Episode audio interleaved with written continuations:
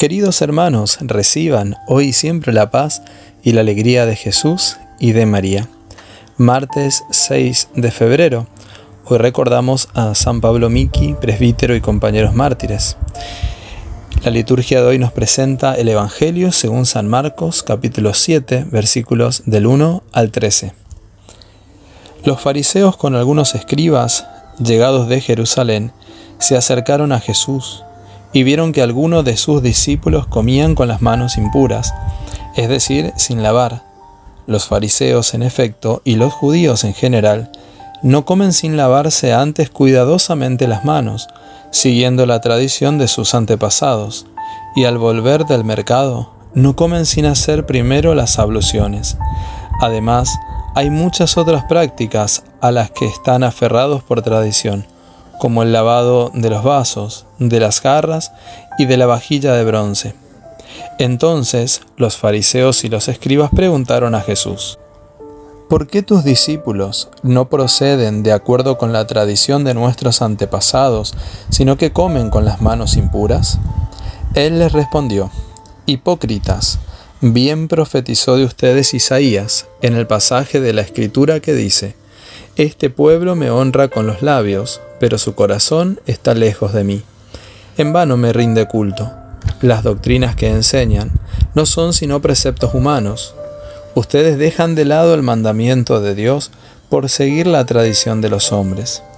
Y les decía, por mantenerse fieles a su tradición, ustedes descartan tranquilamente el mandamiento de Dios. Porque Moisés dijo, honra a tu padre y a tu madre, y además el que maldice a su padre y a su madre será condenado a muerte.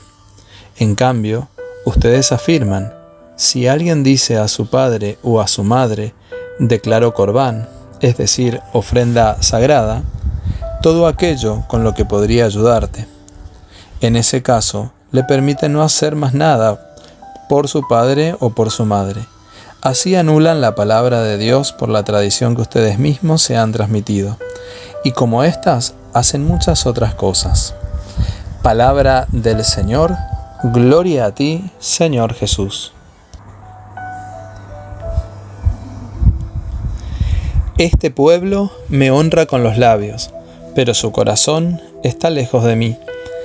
Me parece una de las frases más fuertes del Evangelio.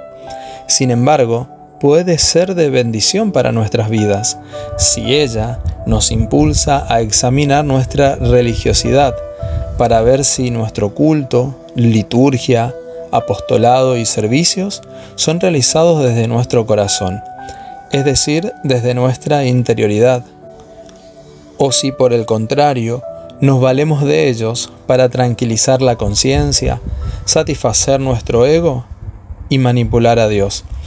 El Espíritu Santo nos impulsa a un permanente éxodo del egocentrismo total al egocentrismo parcial, para luego poder llegar a una actitud cristocéntrica.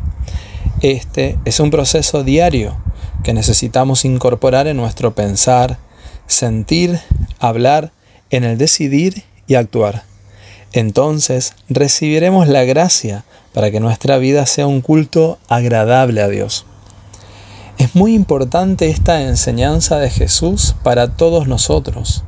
Debemos tratar de escuchar a Dios que me habla en el Evangelio cotidiano, en la propia tradición de la iglesia, que me habla en mi corazón, que me habla en la oración personal, que me guía para que pueda caminar tras sus pasos y no desviarme del camino, que me habla a través del Papa, de los obispos, sacerdotes, religiosos y religiosas. El problema en esa época era que dejaban de escuchar a Dios y armaban leyes que se convertían en tradiciones que en vez de ayudar a las personas de ese tiempo a tener un, un, encuentro con Dios, a adorarlo y glorificarlo, eran más bien impedimentos para una espiritualidad sincera, verdadera y de corazón. Solamente eran cumplir leyes que eran por pura conveniencia de ellos. Este es el reproche que Jesús les está haciendo hoy a los fariseos. Y les dice, ustedes me honran con los labios, pero su corazón está lejos de mí. Hoy el Señor nos está invitando a cada uno de nosotros a estar cerca de su corazón y a escucharlo para que podamos vivir una auténtica y verdadera espiritualidad.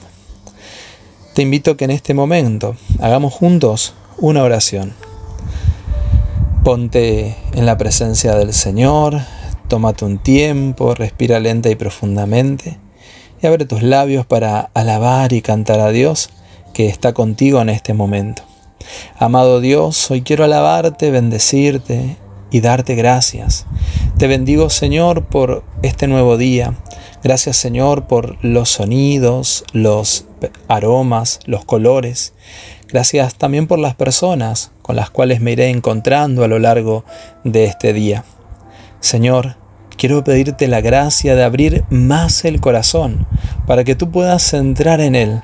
Quiero escucharte y aprender de ti para así vivir una verdadera y auténtica espiritualidad, para cada día poder encontrarme verdaderamente contigo y así renovar la experiencia de sentirme amado, amada por ti. Hoy quiero honrarte, alabarte y bendecirte con todo el corazón. Y te pido, amado Señor, la gracia de no alejarme nunca de tu presencia. Querida Virgen María, Tú que te has mantenido siempre fiel, ayúdanos a ser fieles al corazón de Cristo. Amén. María, Reina de la Paz, ruega por nosotros y por el mundo entero. El Señor esté contigo, y la bendición de Dios Todopoderoso del Padre, del Hijo y del Espíritu Santo descienda sobre ti y te acompañe siempre. Amén. Queridos hermanos, que tengan un muy bendecido día. Recuerda que estamos en la semana de la oración por los enfermos, justamente también en el año de la oración. Invitarte a entrar a nuestro canal, de YouTube, SEM, suscribirte, activar la campanita y también invitarte a que tú puedas compartir estas reflexiones y todas las que vamos realizando en nuestro canal a aquellos que tú sientas en el corazón, a aquellos rostros que el Señor te muestre para que también en sus vidas sean de mucha bendición. Que la Virgen María siga intercediendo por ti y tus necesidades, especialmente Nuestra Señora de Lourdes en esta semana. Será hasta mañana, si Dios quiere.